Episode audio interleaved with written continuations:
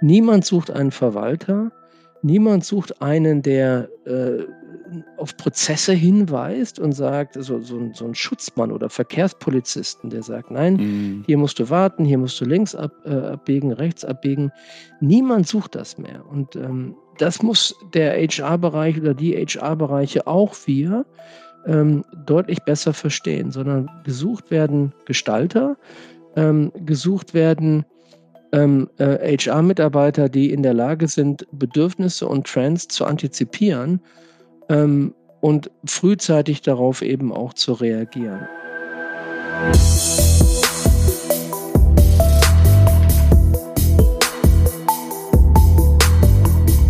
Die ZukunftsmacherInnen. Organisation und Führung neu denken. Hallo und herzlich willkommen bei Die ZukunftsmacherInnen, unserem Podcast zur Organisation und Führung. In jeder Episode trifft eine Kollegin der USB auf GesprächspartnerInnen aus verschiedensten Organisationen. Wir fragen uns, welche Führung brauchen diese Organisationen? Wie gestalten unsere Gesprächspartner die Zukunft? Welche großen und kleinen Erfolge gab es? Und es geht auch immer wieder um grandioses Scheitern und die Frage, was man daraus lernen kann.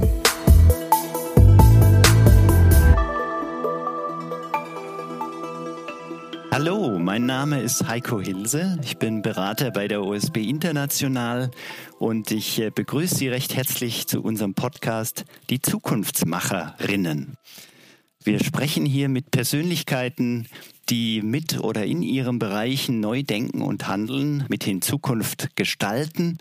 Und ich freue mich ganz besonders äh, über meinen Gast heute. Das ist Michael Hinsen von der Munich Re. Er ist dort Global Head of HR. Hallo Michael. Hallo Heiko, grüß dich. Schön hier zu sein. Ja, Michael, äh, wir kennen uns ja ein bisschen äh, aus der Zusammenarbeit mit eurem Führungsteam, äh, unter anderem auch zu Zukunfts- und Strategiefragen das Thema, das uns ja heute hier besonders interessiert. Ähm, bevor wir einsteigen, vielleicht magst du einfach kurz was zu dir und deinem Verantwortungsbereich bei der Munich Re erzählen.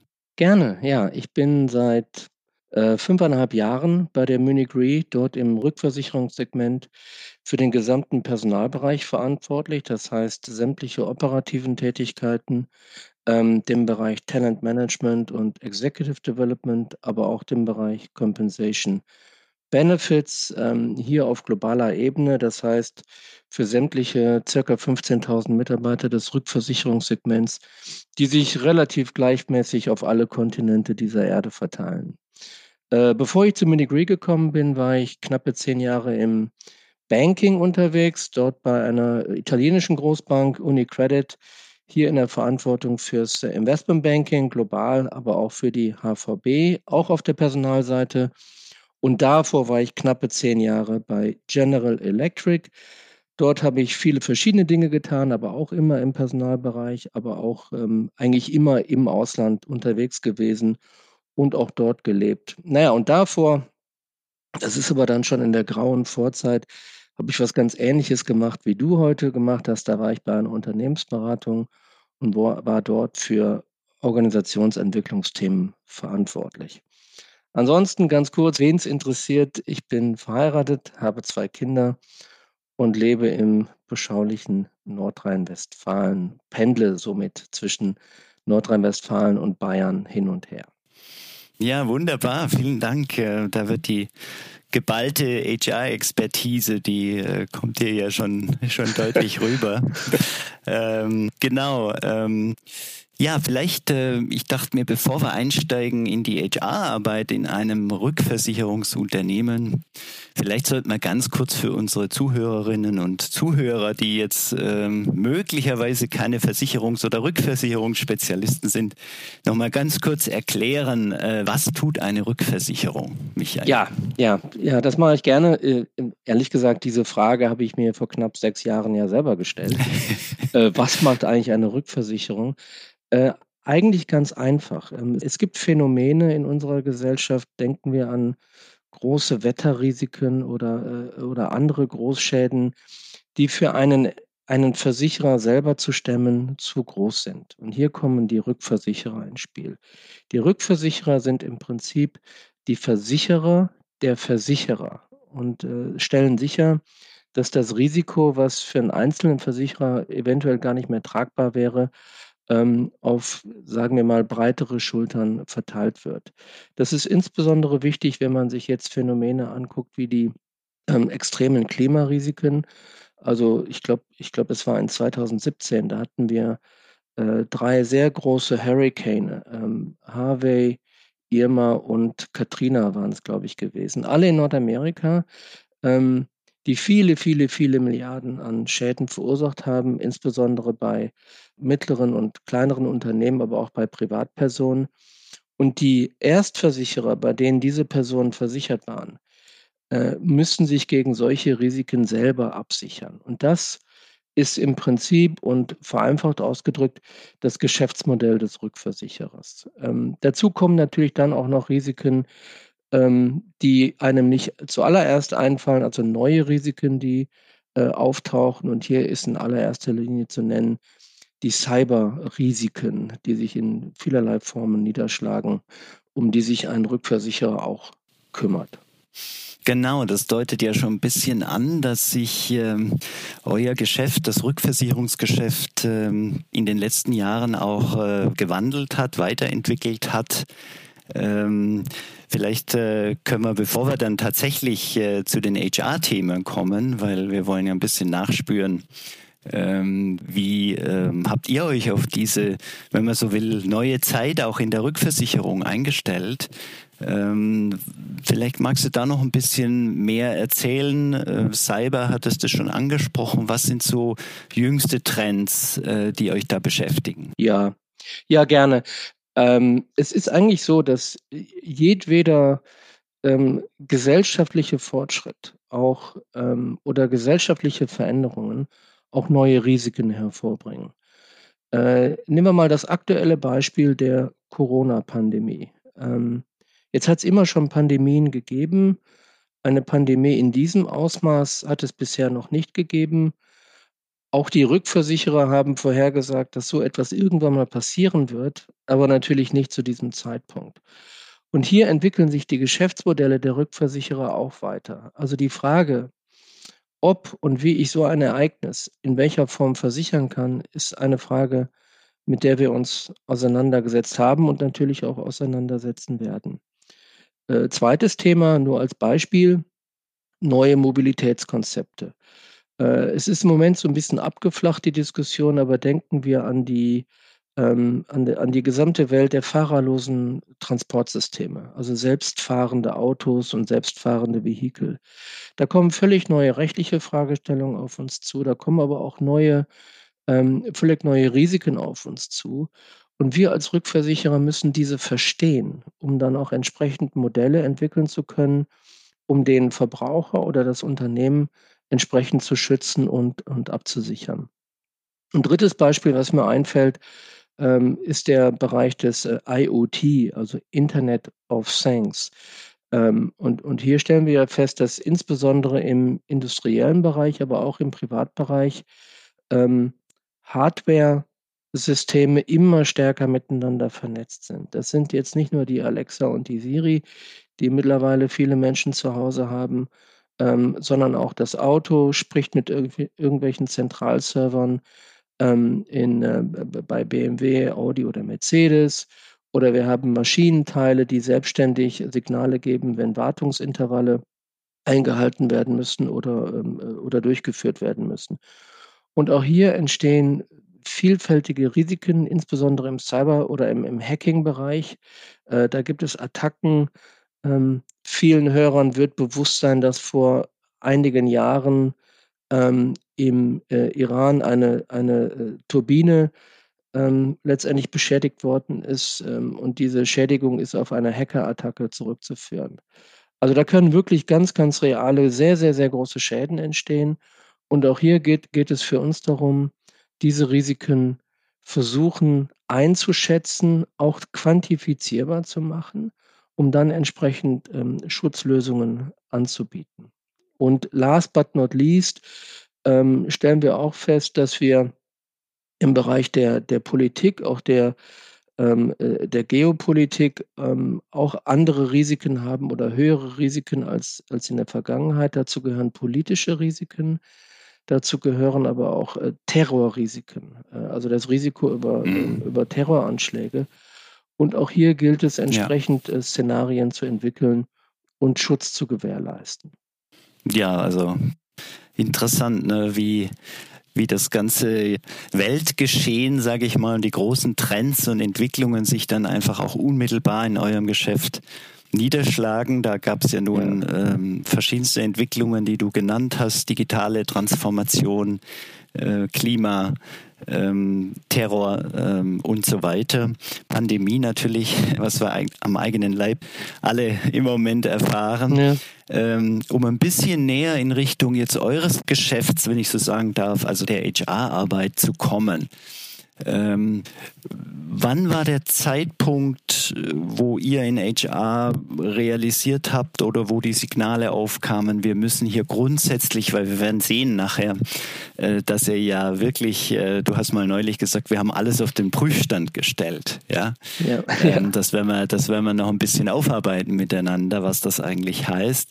Ähm, aber wann hat das begonnen und wie hat sich das bemerkbar gemacht bei euch in HR? Also, ähm, ich kann jetzt natürlich nur für mich sprechen und nicht, ähm, all die vielen Kollegen, die jetzt, ähm, auch auch diese Reise mit uns gegangen sind. Äh, aber im Prinzip war für mich persönlich der Zeitpunkt vor ungefähr drei, drei, 4 Jahren, als wir bei uns in der Munich Re, äh, Mitarbeiter eingestellt haben mit 'nem starken Fokus auf, äh, Data Analytics, ähm, äh, äh, also Ana Analytiker. Hm.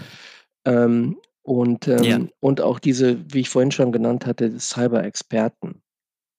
Und da stellte sich heraus, dass die Profile, ähm, und auch die Herkunft von von Mitarbeitern, die wir an uns binden wollen, sich auf einmal völlig verändert hat. Ähm, Hm. das war aus meiner Sicht weniger 'n schleichender Prozess, sondern mehr ein, äh, wir müssen uns jetzt um diese Themen kümmern, wir müssen uns jetzt um diese Risiken kümmern. Und da ist mir persönlich klar geworden, dass wir dass das, was die Munich Re in den letzten 100, 130 oder ne 140 Jahren zu dem gemacht hat, was es heute ist, nicht das sein wird, was es in den nächsten 15, 15, 20 Jahren sein wird.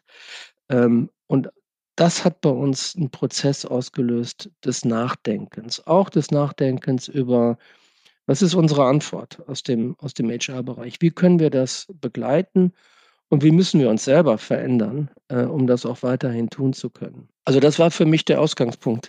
Ich habe in Erinnerung, war ja auch schon eine Zeit, als wir in Kontakt waren damals, dass bei euch die, die ganzen Innovationsinitiativen vor, vor Jahren da äh, sozusagen gestartet wurden, dass die Digital Hubs bei euch entstanden sind. Und das war dann wahrscheinlich auch der Kontext, ne, wo HR entsprechend angefragt wurde, Genau. ganz neue Kompetenzprofile äh, im, im, im Recruiting, ähm, äh, in, der, in der Weiterentwicklung äh, der, der Talente äh, und so weiter. Äh, da habt ihr dann gemerkt, Mensch, ähm, es ist nicht mehr nur das klassische Geschäft, sondern da entwickeln sich ganz neue, häufig auch digital, ähm, digital unterstützte oder digitale Geschäftsmodelle heraus. Ja, und das, was du als als äh, jetzt als Beispiel anführst, das kommt noch dazu. Wir hatten dann in 2017, um uns eben auch an dem an dem Arbeitsmarkt für, ähm, für für Data Analysten und Data, äh, Scientists entsprechend etablieren zu können, ähm, Veranstaltungsformate durchgeführt. Wir hatten das damals Datathon gemacht. Da wurden bestimmte Aufgaben gestellt der Datenanalyse. Da haben wir, ähm, Studenten und auch, äh, PhD, ähm, eingeladen, äh, an so einer Art Challenge teilzunehmen.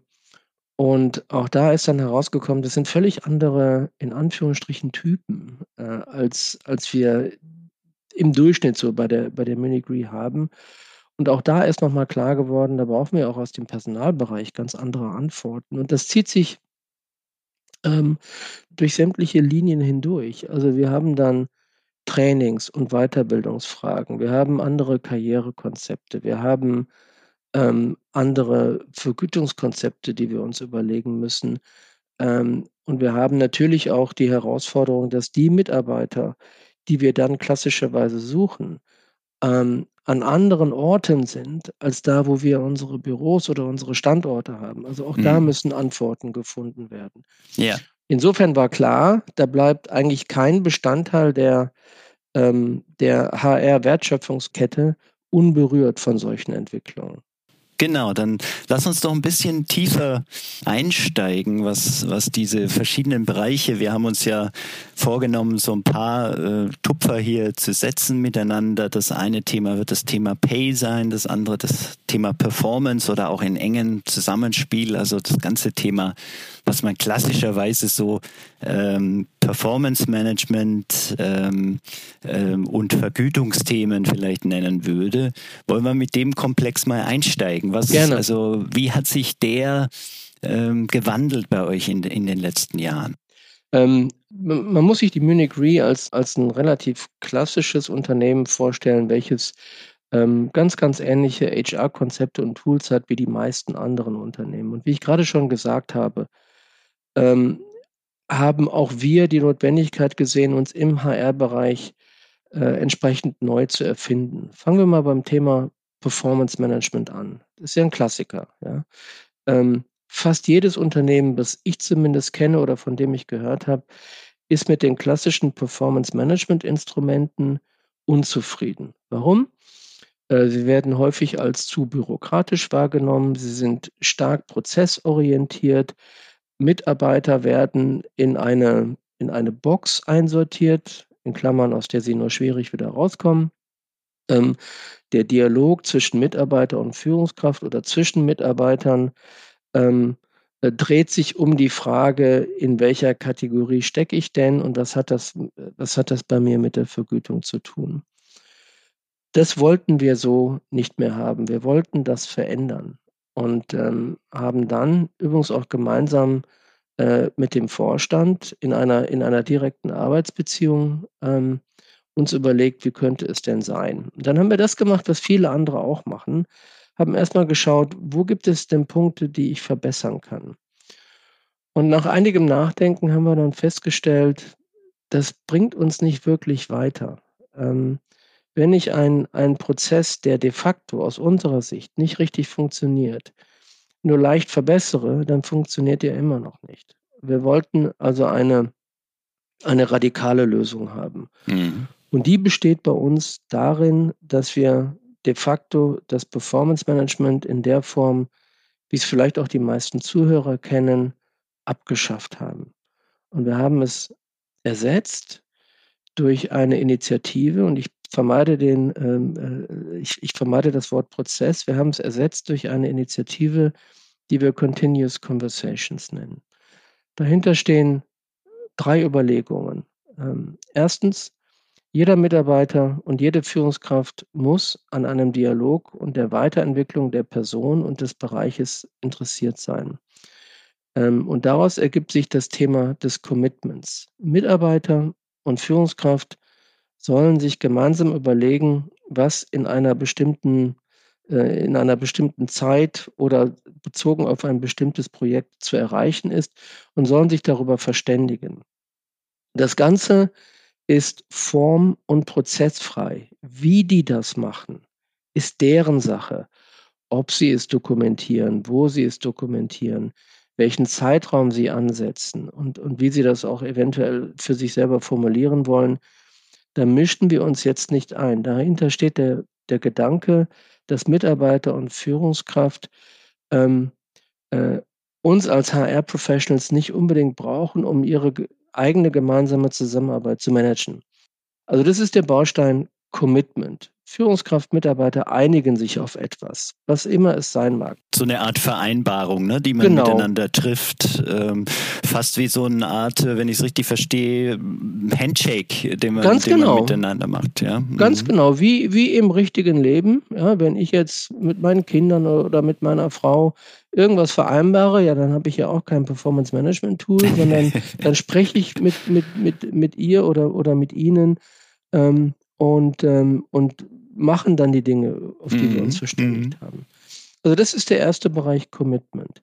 Der zweite Bereich, und den, den kennen wir auch alle aus unserem privaten Bereich, ist dann das Feedback. Ja? Äh, mhm. Äh, wenn ich mich also darauf verständigt habe, irgendetwas zu machen, dann muss es ja auch irgendwie Rückkopplungsschleifen geben. Und, und nichts ist schlimmer, als in einer Arbeitssituation zu sein, wo es diese Rückkopplungsschleifen nicht gibt. So, und hier kommt das gleiche Prinzip ins Spiel. Es gibt ähm, keine Prozessvorschriften, es gibt keine ähm, äh, IT-Tools, die wir zwingend äh, äh, vorgeben. Ähm, es gibt aber eines, nämlich die Bitte und die Aufforderung an jeden Führungskraft und jeden Mitarbeiter, diese Gespräche regelmäßig zu führen. Und das ist, das ist schon in dem, das schlägt sich schon in den Begriff äh, des Ganzen nieder. Wir nennen das, äh, das Ganze ja Continuous Conversation. Also die, der kontinuierliche Dialog ja. innerhalb von Teams, zwischen Teams oder zwischen Führungskraft und Mitarbeiter ist hier entscheidend. So, und jetzt kommen wir zum dritten Punkt. Wenn ich also ein Commitment gebe oder bekomme und wenn ich auch darüber regelmäßig Feedbackgespräche führe, dann ergibt sich mhm. zwangsläufig der Bereich Development. Dann werde ich nämlich feststellen, dass ich bestimmte Dinge ganz gut kann und andere Dinge vielleicht nicht so gut kann oder wo ich mich verbessern muss. Und das ist der Bereich Development, der übrigens ähm, in vielen traditionellen Performance-Management-Systemen wirklich zu kurz kommt.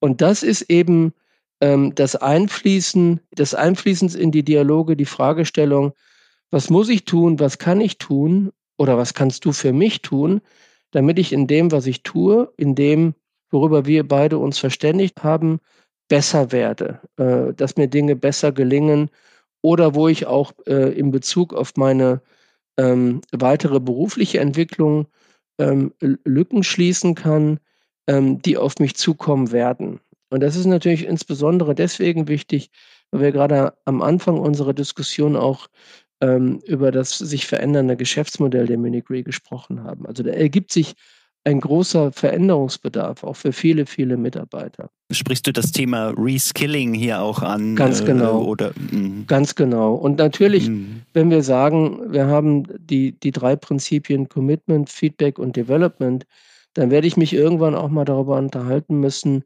wie reskille ich Mitarbeiter? Also das ganze ja. Thema Lernen, Development, letztendlich auch Karriereentwicklung.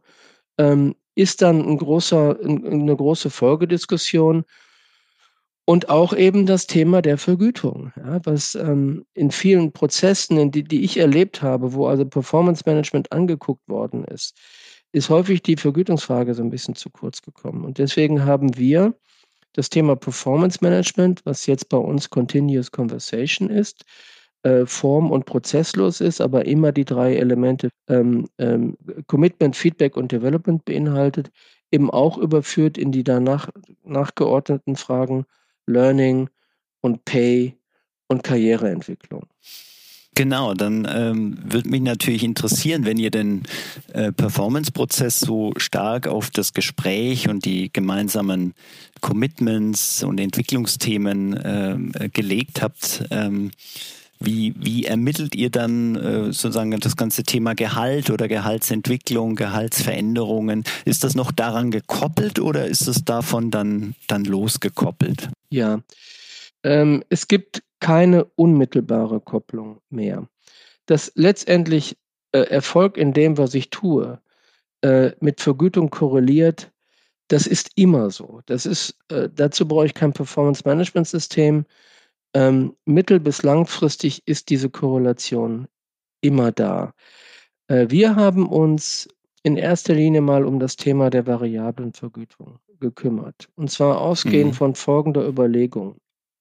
Wie in jedem anderen Unternehmen äh, gibt es und gab es auch bei der Munich Re, abhängig von Großschadensereignissen, äh, bessere und schlechtere Jahre. Ähm, äh, und was wir eben festgestellt haben, ist, dass das Volumen der variablen Vergütung nicht mehr gekoppelt war mit dem oder nicht mehr eng genug gekoppelt war mit dem Geschäftserfolg, mit dem Geschäftserfolg des Konzerns. Und da ist aus unserer Sicht irgendetwas nicht richtig stimmig.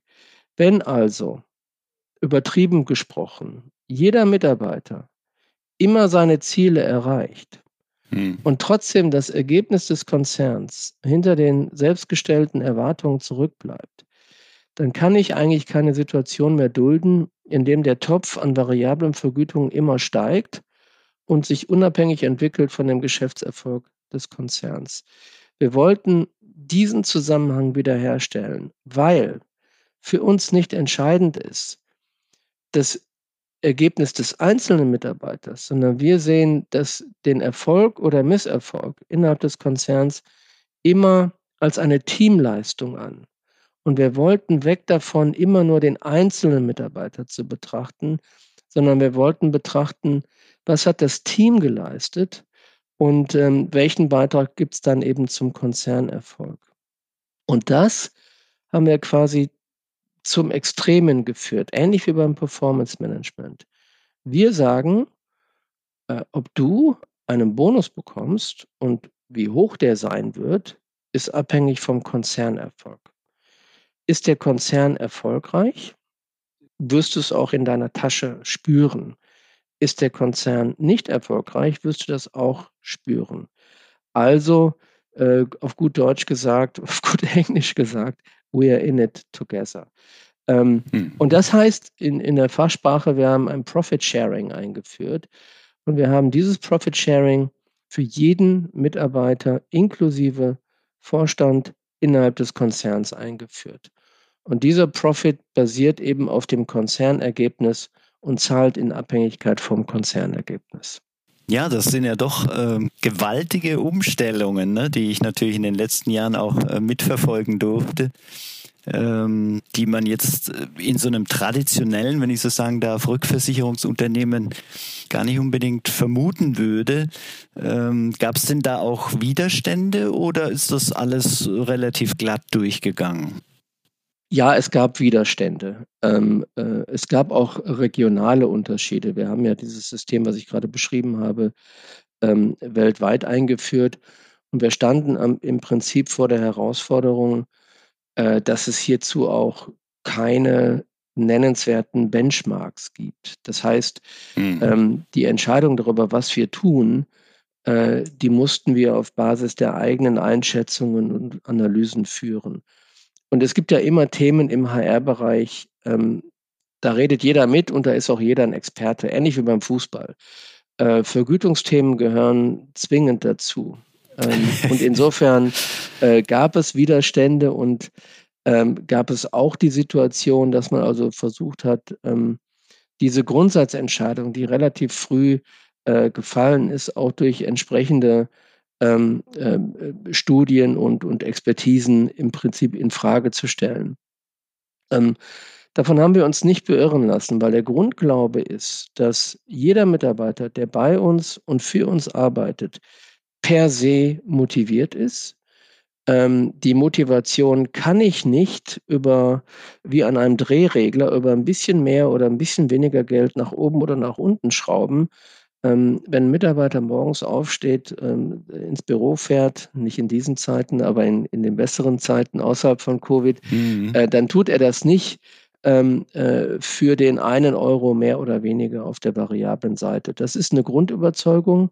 Die haben wir damals vor zweieinhalb Jahren gehabt, die haben wir heute noch. Und die hat eben dazu geführt, dass wir dieses extreme Profit Sharing eingeführt haben. Ähm, Leistungsabfälle haben sich dadurch überhaupt nicht äh, feststellen lassen. Auch keine erhöhte Fluktuation äh, hat sich darüber feststellen lassen. Ähm, wir glauben, dass wir damit wirklich den richtigen Schritt gegangen sind. Mhm. Mitarbeiter mhm. bei uns sind intrinsisch motiviert. Ja, neben dem Pay- und Performance-Komplex, sage ich jetzt mal, äh, gibt es ja noch, du hast es schon angedeutet, diesen ganzen in Continuous Conversations schon angelegten Entwicklungsbereich, Development, Learning hattest du auch schon erwähnt. Ähm, vielleicht können wir darauf nochmal ein kurzes Schlaglicht richten, weil auch da habt ihr ja, ja. man muss schon sagen, fundamentale Veränderungen vorgenommen. Ja, ja. Ähm Fangen wir mal beim, beim Bereich Learning an. Ähm, das ist auch vor circa zweieinhalb, ja, jetzt sogar schon drei Jahren ähm, relativ harmlos angefangen. Da haben wir nämlich festgestellt, ich hatte vorhin schon darüber geredet, wir müssen mehr tun im Bereich ähm, äh, Data Analytics und Digitalkompetenzen, äh, basierend auch auf der Veränderung der Risiken, die wir absichern.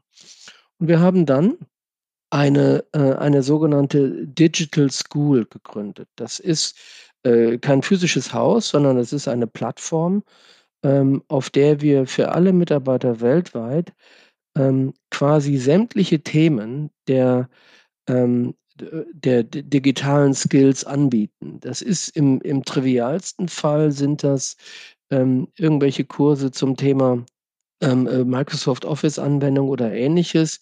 Und das geht dann stufenweise hoch bis hin zu ähm, komplexen Programmierkenntnissen oder auch ähm, äh, komplexen ähm, Analysefähigkeiten, aber auch bis hin zum äh, fast schon ingenieursmäßigen, äh, wie verkopple ich eigentlich Maschine und Intelligenz ähm, im Bereich des, äh, des Bereiches Internet of Things. Also eine digitale Schule, auf die jeder Mitarbeiter äh, weltweit Zugriff hat und das 365 Tage im Jahr, 24 Stunden. Multimodal heißt, das sind Kurse, Videos, Vorträge, Präsentationen, ähm, Links, also alles, was wir an Material finden konnten zu den für uns als ähm, relevant erachteten Themen, inklusive auch zugekauften Material, haben wir unter einer Plattform zusammengestellt und die wird kuratiert. Das heißt, wir müssen natürlich auch dafür sorgen, das ist ja ein schnelllebiges Geschäft, dass die Inhalte, die wir da draufstellen, auch immer aktuell sind. Also das war der Einstieg. Ähm, das war die Digital School.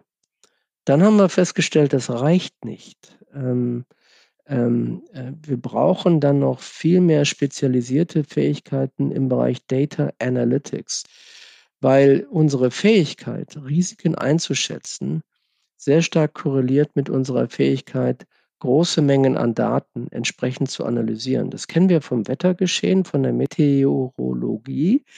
Ähm, aber das mhm. haben wir mhm. natürlich auch in allen technischen Bereichen. Also nehmen wir mal an, Bewegungsdaten von selbstfahrenden Autos. Da kann ich unglaubliche Datenmengen ähm, äh, erheben und um die dann entsprechend analysieren zu können, braucht es Kompetenzen.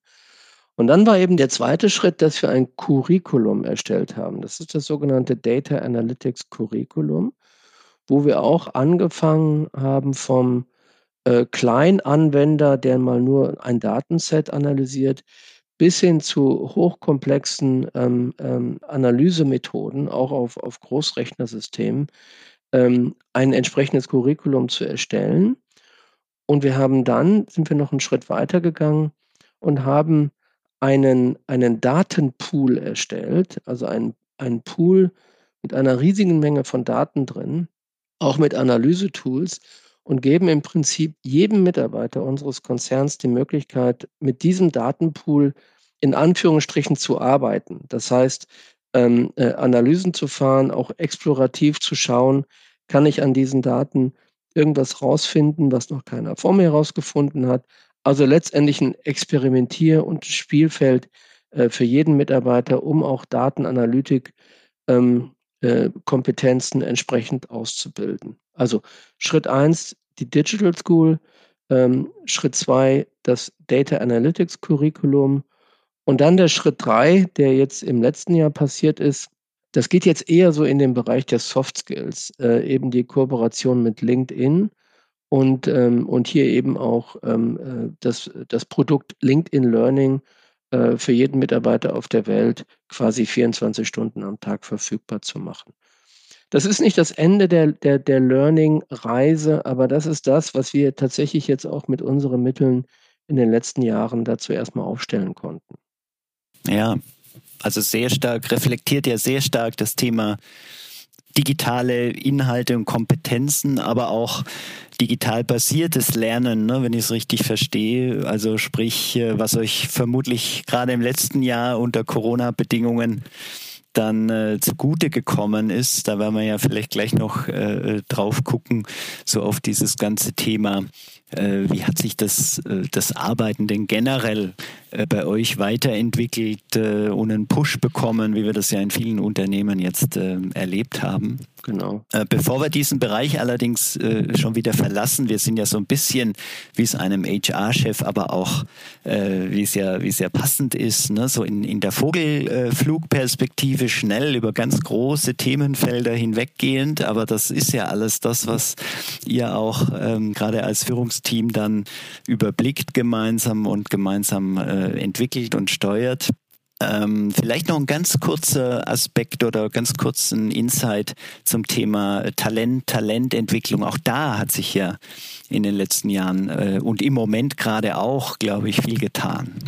Ja, und das ist, ähm, äh, ich sage schon fast, der, der, der dritte Bereich des radikalen Wandels. Ähm, hm. Wir, ähm, wie soll ich das jetzt am besten ausdrücken? Klassischerweise ähm, basieren ähm, Talent-Management-Systeme oft auf der Annahme, dass eine Führungskraft Talent und Potenzial eines Mitarbeiters einschätzen kann und soll und diesen Mitarbeitern dann für die Teilnahme an irgendwelchen Programmen nominiert. Und HR dann schöne durchkomponierte Programme bereithält, die, genau, genau. die ich mittlerweile so ein bisschen, äh, äh, na, wir haben sie ja selber mitgestaltet, aber ähm, so ein bisschen als die rundum Wohlfühlprogramme manchmal bezeichnen. Ne? Genau. Äh, mhm. Das war genau der Punkt und das wollten wir nicht, weil ja auch diese Nominierungssysteme häufig zur ähm, äh, Selbstreplikation führen. Ja? Ich nominiere Mitarbeiter von mir, die ganz ähnlich sind wie ich selber, weil ich dann glaube, dann haben die ja besonders viel Potenzial. Und wenn ich das auf einem, auf hohen Skalierungsniveau sehe, dann habe ich tatsächlich eine Selbstreplikation. Die funktioniert aber nicht in, äh, in einer Welt, die einem sehr, sehr starken und schnellen Wandel unterlegen ist. Äh, da haben wir ja eingangs drüber gesprochen. Und deswegen haben wir hier einen Schalter umgelegt, der dann nämlich heißt, ähm, äh, wir wollen nicht mehr so sehr darauf achten, welche Führungskräfte, welche Mitarbeiter für irgendetwas nominieren, sondern wir geben den Mitarbeitern die Gelegenheit, mal selber die Hand zu heben und zu sagen, schau mal her, hier bin ich, ich kann was und ich habe ein Potenzial, darüber solltest du Bescheid wissen und das solltest du fördern. Und das System, was sich darum ähm, gebildet hat, das nennen wir ähm, Oxygen und Hydrogen. Oxygen wie halt die Luft, die ich zum Atmen brauche. Und äh, Hydrogen eben, äh, bin jetzt nicht in der Energietechnik, aber eben das, was dann wirklich auch Geschwindigkeit äh, aufnimmt und ein Energieträger ist. Beide Programme, die sich so ein bisschen in der Seniorität der Teilnehmer unterscheiden, basieren erstmal auf der Überlegung, ähm, dass ich mich melde, ähm, wenn ich von mir überzeugt bin, in diesem Konzern einen großen Beitrag leisten zu können. Äh, und mich melden heißt, ich muss dann auch entsprechend pitchen, was es denn ist, was, was mich besonders macht und auch von anderen abhebt.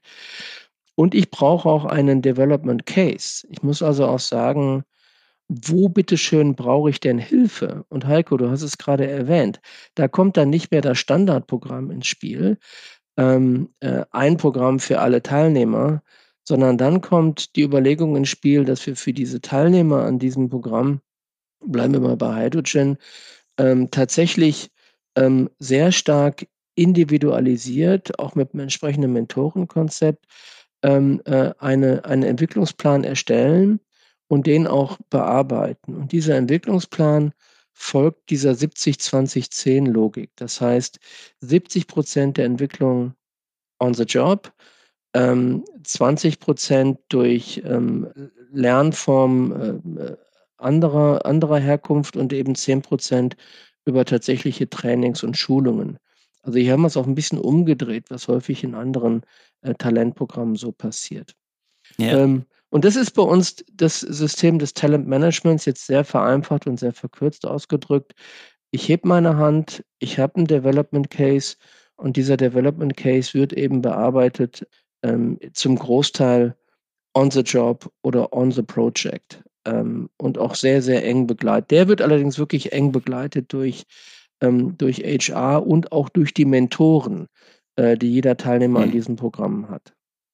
Ja, also auch hier eine sehr starke Eigenverantwortung der Talente, Kompetenzträger, ähm, die sozusagen sich ähm, sich da auf einer Entwicklungsreise befinden ne, oder da entsprechend ähm, auch die Rückmeldungen bekommen. Ähm, das, das finde ich sehr, sehr spannend, ähm, wie ihr da doch in all diesen Themen, die wir jetzt so nacheinander so ein bisschen durchdekliniert haben, äh, wie ihr da eine deutliche Schwerpunktverschiebung, ja, weg von den formalistischen Prozessen, weg von den vordefinierten Programmen, weg von äh, wir machen euch alle glücklich, äh, sage ich jetzt mal, als HR oder als Führungskräfte oder wie auch immer, sehr stark, wenn ich es richtig verstehe, hin zu einem äh, eigenverantwortlichen Modell, wo ähm, ja man so ein bisschen äh, selber auch auch äh, das Heft des Handelns in, in die Hand nehmen muss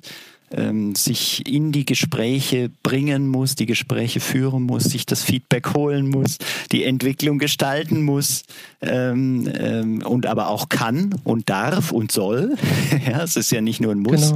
Genau, genau. Ähm, also da wird mir immer deutlicher und wir kommen dann gleich vielleicht noch abschließend so mit Corona und New Ways of Working und was es da sonst noch alles gibt.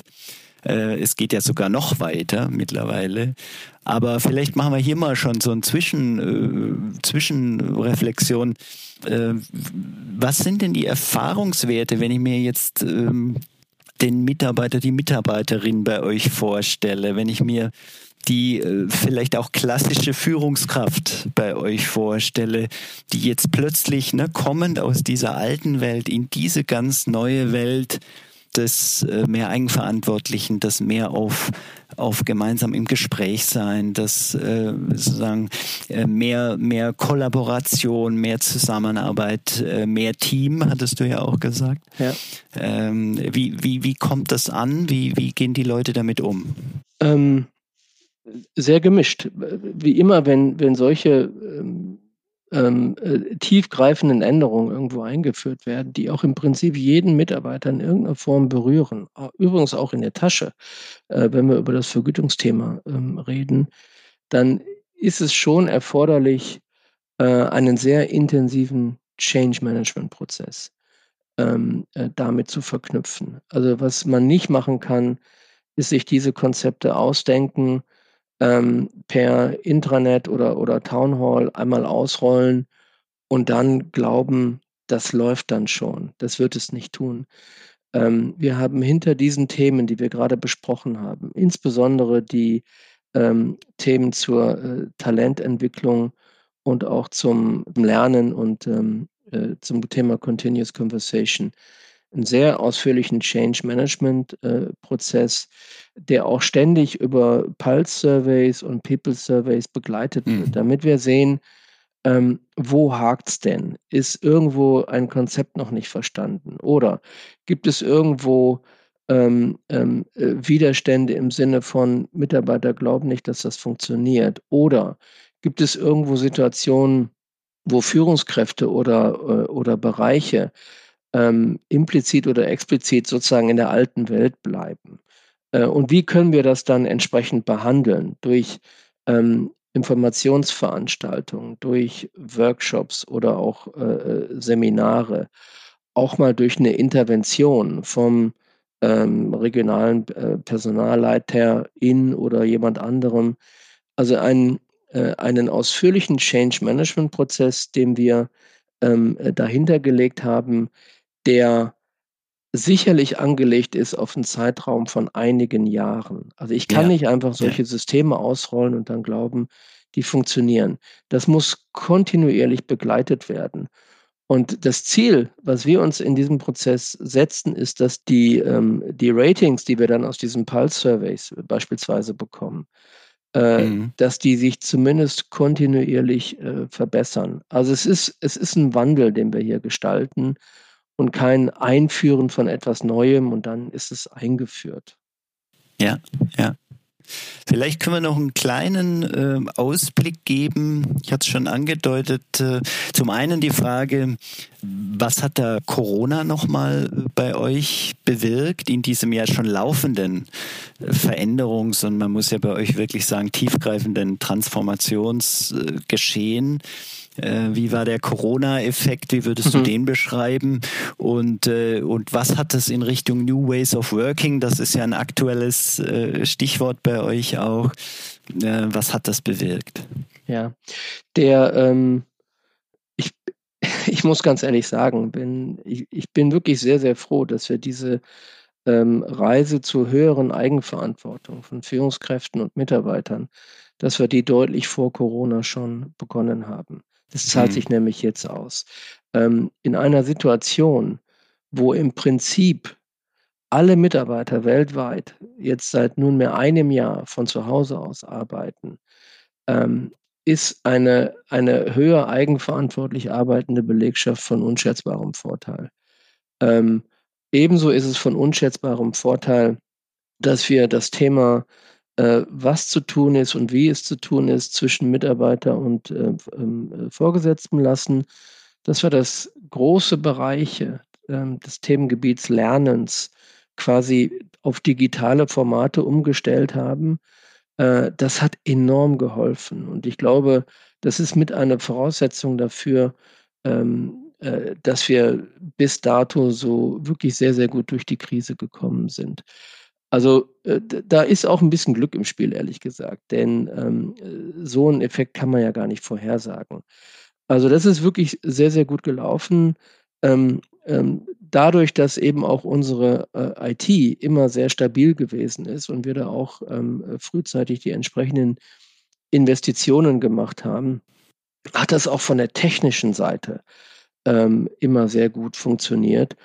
Und ähm, insofern kann man sagen, äh, so schlimm Corona ist, ähm, auf der Belegschaftsseite und auf der Frage der, der, der Arbeit im Unternehmen äh, gibt es kaum wirklich nennenswerte ähm, äh, Probleme, die da aufgekommen sind, neben, mhm. neben mhm. den allgemein bekannten, ja, Homeschooling und ähm, äh, die entsprechenden Themen, die auch viele Mitarbeiter zu Hause haben, Rücken und Gesundheit. Klar, das trifft uns wie jeden anderen auch. Ja. Aber von der Art der Zusammenarbeit und, und der Führung und der Entwicklung der Mitarbeiter ähm, sind wir wenig bis kaum getroffen. Im Gegenteil, viele Dinge gehen viel schneller. Ähm, äh, wenn ich jetzt also in der Vergangenheit irgendwie ein Gespräch gesucht habe oder jemand mit mir ein Gespräch gesucht, musste immer auf, aufwendig ein Termin gefunden werden und das war mit extremen Reisen verbunden. Und das ist alles, das ist ja auf Null gefahren. Das heißt, wenn ich jetzt äh, mit dem Heiko Hilse sprechen will, Heiko, dann geht das innerhalb von äh, Minuten über, über Teams oder ähnliche oder Zoom oder ähnliche Formate. Also insofern haben sich viele ähm, Vorgänge auch beschleunigt im Gegensatz zu früher. Ja, ja. Und wie, wenn du jetzt noch ein bisschen weiter in die Zukunft äh, schaust an der Stelle, wie denkst du, geht es damit weiter? Ne? Das ist ja eine im Moment häufig diskutierte Frage. Kippen wir quasi wieder zurück oder, oder partiell zurück in den, in den Vor-Corona-Modus oder wie denkst du, wird das bei euch sein oder wollt ihr das äh, weiter gestalten? Ja, also ähm, wir werden nicht zurückgehen in die in den Arbeitsmodus, wie er ähm, vor Corona äh, bestanden hat. Wir haben festgestellt, dass das hybride Arbeiten, also das Arbeiten einerseits von zu Hause aus, andererseits vom Büro aus, ähm, verbunden mit einer hohen Flexibilität, ähm, Vorteile hat. Übrigens auch Vorteile auf der, auf der Frage äh, äh, attraktiver Arbeitgeber. Und das werden wir nicht aufgeben. Wie es im Einzelfall ausgestaltet werden wird, ist eine Reise, auf die wir uns jetzt ähm, begeben. Mhm. Wir sind da so ein bisschen vorsichtig, ähm, wie man das hier und da auch von anderen Unternehmen hört, jetzt ähm, Statements abzugeben, die uns quasi sehr, sehr langfristig zu irgendetwas binden, von dem wir noch gar nicht mhm. wissen, äh, wie es sich entwickeln wird. Wenn wir jetzt mal zwölf Monate zurückdenken, also zumindest war es bei uns so gewesen, da waren ja erstmal alle euphorisch. Ja. Alle waren irgendwie erstmal froh, von zu Hause aus arbeiten zu dürfen. Wenn es funktioniert hatte, noch besser. Und das war, das war schon fast, hatte was Abenteuerliches an sich. Jetzt stellen wir aber auch fest, dass es in großen Teilen der Belegschaft da auch Ermüdungserscheinungen gibt. Und da brauche ich ja auch jetzt auch nicht die Zeitung zu, äh, ähm, ähm, zu zitieren, was im Bereich ähm, ähm häuslicher Konflikte, ähm, Homeschooling, Enge, Mangel an sozialen Kontakten ähm, sich da entwickelt hat. Also wir glauben, es wird hybrid bleiben. Wir mhm. glauben aber auch, dass in einem Unternehmen wie dem unsrigen, was wo eben Fortschritt auch sehr stark auf Kooperation und Teamarbeit beruht, ähm, es unabdingbar sein wird, sich im Büro zu treffen. Die Art der Tätigkeit, die ich im Büro mache, wird sich unterscheiden von der Art der Tätigkeit, die ich zu Hause mache. Ähm, und das ist äh, etwas, auf das wir uns beginnen äh, vorzubereiten und von dem ich glaube, dass es sich auf viele Personalregularien ähm, und Policies äh, niederschlagen wird. Also das ganze Thema Arbeitszeit, äh, Arbeitsort, ähm, äh, wird ein Thema sein. Äh, auch die Lage der Arbeitszeit am Tag, äh, Stichwort äh, Vermeidung von Stoßzeiten, wird ein äh, Thema sein. Die ganze Frage, wie vergüte ich eigentlich äh, Mehrarbeit und wie erfasse ich das, wird man sich angucken müssen. Aber auch das Büro-Layout. Ja? also mhm. weg von den Einzelbüros, das war bei uns eh schon der Trend, ähm, hin zu Kollaborationsflächen ähm, die dann auch verschiedenen äh, Bedürfnissen der Teamarbeit gerecht werden können, wird bei uns ein ganz großes Thema sein. Also ja. da, da ja. wird noch einiges passieren in dem Bereich. Da seid ihr mittendrin, ne, das dann äh, weiter auszugestalten. Ja, ja. Ja, wunderbar. Ähm, ich würde abschließend gern noch so einmal den Blick, jetzt haben wir ja viel über die ganzen HR-Themen und Aufgabenfelder, über diesen Wandel gesprochen, den ihr da vollzogen habt oder auch noch vollzieht. Du hast ja gesagt, das ist eine mehrjährige Reise. Ja, ja. Ähm, mich würde noch interessieren, äh, ein bisschen jetzt nochmal Blick auf euch intern in HR. Also was hat es mit euch gemacht oder was hat es auch äh, von eurer Seite aus an Veränderung gebraucht, um dann ja. diese Veränderungen fürs Unternehmen gestalten zu können? Ja, ja, das ist ähm, und, und danke, dass du das fragst und äh, auch äh, sicherlich vorausgeschickt, dass, ähm, dass du, Heiko, aber auch, auch die Firma OSB uns auf dem Weg begleitet haben. Ähm, wir haben festgestellt, dass ähm, bei der Bewältigung der Herausforderungen, über die wir ja in der letzten ähm, in den letzten Minuten gesprochen haben, äh, diese starke Arbeitsteilung, die du klassischerweise in HR hast. Also bei uns ist ein, ein internationales Team, das heißt, wir haben Regionenpersonalleiter, wir haben Spezialisten auf dem Talentbereich, wir haben Spezialisten auf dem Talent Acquisition Bereich, Spezialisten auf dem Vergütungsbereich. Ähm, dass aber die Arbeitsteilung, die wir dann in dieser klassischen Aufstellung haben, ähm, nicht mehr nachhaltig funktionieren konnte. Ähm, äh, das sieht man also an den Themen, die wir gerade besprochen haben. Und daraus hat sich auch ein gewisser Konfliktpotenzial ergeben. Ähm, es gab zahlreiche Themen, die geändert werden mussten. Da waren sicherlich ähm, einige Funktionen Treiber. Vergütung und Talent habe ich gerade genannt. Ähm, und in der Umsetzung sind immer die Regionen gefragt gewesen.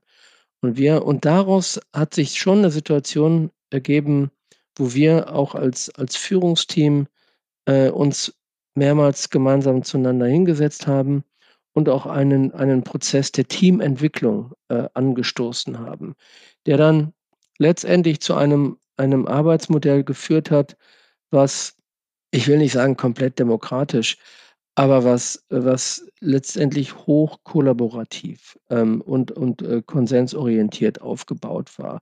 Das war eine Grundvoraussetzung äh, für die Entwicklung und die Umsetzung der strategischen Themen, ähm, die wir jetzt in den letzten Minuten besprochen hatten. Also es gab einen Teambildungsprozess, ähm, äh, den wir gemeinsam gestaltet haben und daraus hat sich natürlicherweise auch der Prozess angeschlossen ähm, der Ermittlung äh, der HR-Strategie. Ähm, bei dem Bereich Teambildung ähm, haben wir drei Schwerpunkte gebildet. Das eine war der Schwerpunkt Führung, Kommunikation und Zusammenarbeit. Ähm, der zweite Schwerpunkt war ähm, äh, bessere Antworten zu finden auf Kundenbedürfnisse. Und mit Kunden meinen wir jetzt Mitarbeiter und Führungskräfte ähm, in unseren Unternehmen.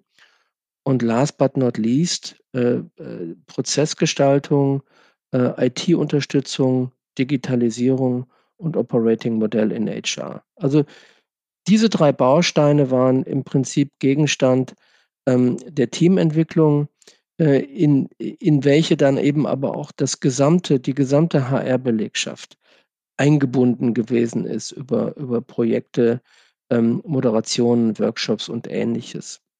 Und wenn ich dir gerade so zuhöre, dann, dann habt ihr, äh, und wir haben das vorher, glaube ich, so auch noch nie, noch nicht reflektiert, ja, ähm, dann habt ihr ja einen ähnlichen Prozess letztlich äh, vollzogen. Ne? Du hast jetzt viel über Team, über Kollaboration, über andere Art der Zusammenarbeit und Führung gesprochen.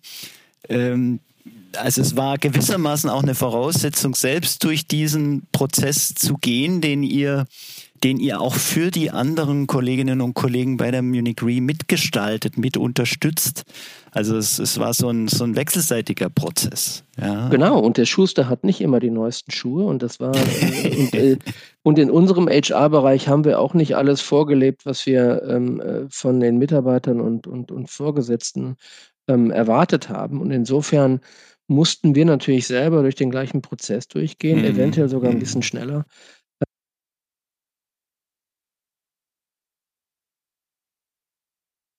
Und daran zu arbeiten, ist natürlich nicht immer ähm, ein leichter Prozess. Deswegen äh, Führung, Zusammenarbeit, bessere Bearbeitung von Kundenbedürfnissen und auch äh, bessere und unbürokratischere und weniger komplexe Prozesse. Also es musste einfach leichter werden, mit uns zu arbeiten. Wir waren da manchmal zu sperrig mhm. und, zu, ähm, und, und, zu schwierig und oft auch ein bisschen zu regelorientiert, ähm, äh, als mhm. beispielsweise äh, pragmatisch vorzugehen. Und ja, wie ich schon gesagt habe, dieser, dieser Prozess der, der Teamentwicklung und der Bereichsentwicklung hat dann relativ natürlich dann auch in die, in die Strategieentwicklung geführt, über die wir ja ähm, äh, gerade gesprochen haben, nämlich unter dem, letztendlich unter dem Oberbegriff Digitalisierung an dem sich ja die Fragen der Talententwicklung, ähm, äh, des Lernens und, äh, und äh, auch der Vergütung letztendlich äh, ableiten lassen. Ja, wunderbar. Ganz, ganz herzlichen Dank, Michael, auch für diese nochmal schöne Rahmung jetzt gegen Ende und Zusammenführung.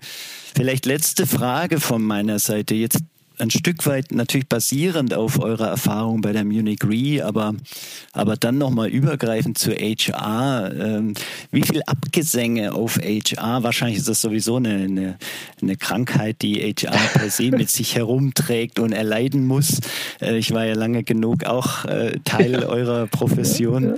Ja, ähm, ja, also wie, wie ist da dein Blick äh, drauf? Gerade nach der Reise der letzten Jahre ähm, äh, wo doch vielfach gesagt wird, na, braucht es HR überhaupt noch in dieser Form und, und so weiter. Äh, was ist sozusagen dein Learning und auch dein Blick in die Zukunft von HR? Ja, ähm, HR ist aus meiner Erfahrung die Funktion in den, in den klassischen Unternehmensfunktionen, äh, die am liebsten und am häufigsten über sich selber redet und eigentlich ständig besorgt ist, dass sie abgeschafft wird oder nicht relevant ist ähm, oder nicht den entsprechenden Platz am, am Tisch hat. Ich glaube, es ist letztendlich themengetrieben. Ich muss in der Lage sein und bereit sein, ähm, radikal umzudenken und auch Trends innerhalb des Unternehmens zu setzen. Und da gibt es Widerstände, da wird es auch immer Widerstände geben. Die muss so eine Funktion auch aushalten, weil ohne geht es nicht. Es ist quasi in ihr angelegt. Ich würde mir da häufig von vielen Kollegen und auch von mir selber, ehrlich gesagt, dann auch ein, ähm, 'n höheres Selbstbewusstsein und auch manchmal breitere Schultern, äh, wünschen. Also, Abgesänge auf HR, nein, aber HR muss sich auch weiterhin sehr, sehr drastisch verändern. Niemand sucht einen Verwalter, Niemand sucht einen, der äh, auf Prozesse hinweist und sagt, so, so, so ein Schutzmann oder Verkehrspolizisten, der sagt, nein, mhm. hier musst du warten, hier musst du links ab, äh, abbiegen, rechts abbiegen. Niemand sucht das mehr. Und ähm, das muss der HR-Bereich oder die HR-Bereiche auch wir ähm, deutlich besser verstehen, sondern gesucht werden Gestalter, ähm, gesucht werden ähm, HR-Mitarbeiter, äh, die in der Lage sind, Bedürfnisse und Trends zu antizipieren ähm, und frühzeitig darauf eben auch zu reagieren. Insofern sehe ich überhaupt keinen Abgesang auf äh, HR, aber ich sehe die Notwendigkeit der Veränderung und der Weiterentwicklung hin zu äh, mehr Pragmatismus, mehr auch Problemlösungskompetenz jenseits von Policies und Procedures. HR als aktiver Zukunftsgestalter, ein schönes Bild zum Schluss und zum Ausblick. Michael, äh, hab ganz herzlichen Dank für deine Einsichten und deine Zeit heute. Und Danke dir. Äh, natürlich alles Gute euch bei der Munich Re für den weiteren Prozess. Vielen Dank. Vielen Dank für die Wünsche. Wir werden die nach wie vor gebrauchen können. Und äh, äh, danke, Heiko, dass ich auch hier an diesem Format mal teilnehmen durfte.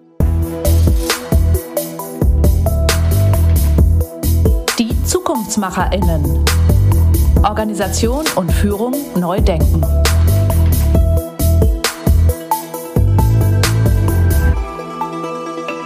Das war unser OSBI-Podcast, die Zukunftsmacherinnen.